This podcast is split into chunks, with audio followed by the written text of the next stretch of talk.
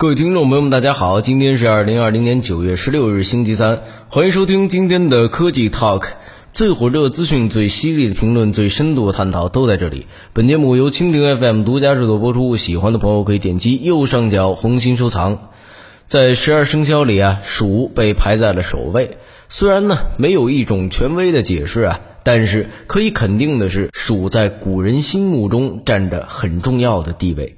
汉语中“老鼠”这个词儿大致对应生物学里的啮齿类动物这个概念。全世界共有现生的啮齿类动物约两千五百种，占据了哺乳动物总数的百分之四十四，分布在了除了南极洲以外的所有陆地上。虽然龙猫、仓鼠、豚鼠、沙鼠、松鼠和飞鼠都是人们的宝贝宠物，但是。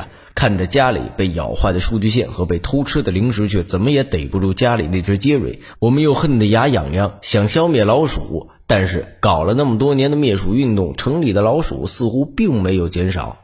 为什么如此强大的人类都打不败老鼠呢？因为老鼠有两大超能力：第一，牙好；第二，能生。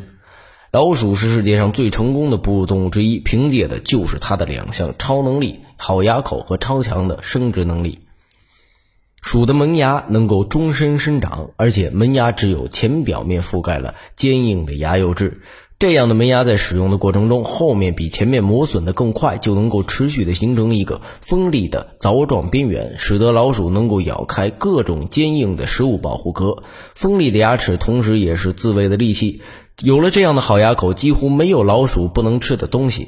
老鼠的生育能力啊非常强大。以褐家鼠为例，一只雌鼠一年最多能够生十五胎，每胎三到七只，后代只需要三到四个月就能继续开始繁殖。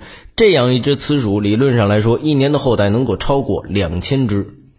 环境恶劣不存在的，在征服全球的过程中，不论是环境多么恶劣，老鼠都能够适应。草原地形平坦，可供躲藏隐蔽物比较少，所以经常能够进化出敏锐的感官、善于奔跑的动物。老鼠呢，就进化出了长耳、大眼、大长腿的物种——阿根廷兔豚鼠。沙漠干旱贫瘠，昼夜温差大，能够生存下来的动物必须节约用水，大多呢昼伏夜出。北美洲的根格鲁鼠就是这种小强，它们在夜间活动，可以完全不喝水，仅靠食物代谢的水分为生。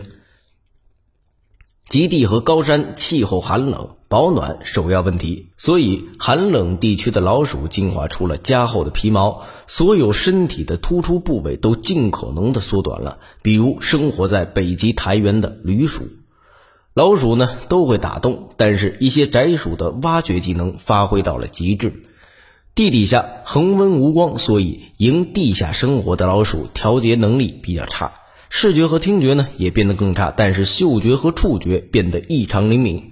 生活在东非的裸分鼠通常四十到八十只组成一个部落，只有体型最大、攻击性最强的雌鼠和少数几只雄鼠有着生育能力，其余成员只行使保卫巢穴、寻找食物和照顾幼崽的职能。社会结构呢很类似蚂蚁和蜜蜂。东非冠鼠可能是唯一一种已知有毒的老鼠，毒液并不来自其自身。它们呢会咀嚼夹竹桃科的植物，将毒素涂抹在自己中空有吸收性的毛发上，天敌咬一口就直接致命。其黑白相间的毛色就是有毒的警告。人类在科技的加持下的确是强悍，但是当今人口密集的地区仍然是热带、温带这些适合灵长类生长的舒适区，沙漠和寒带适应依旧是人迹罕至。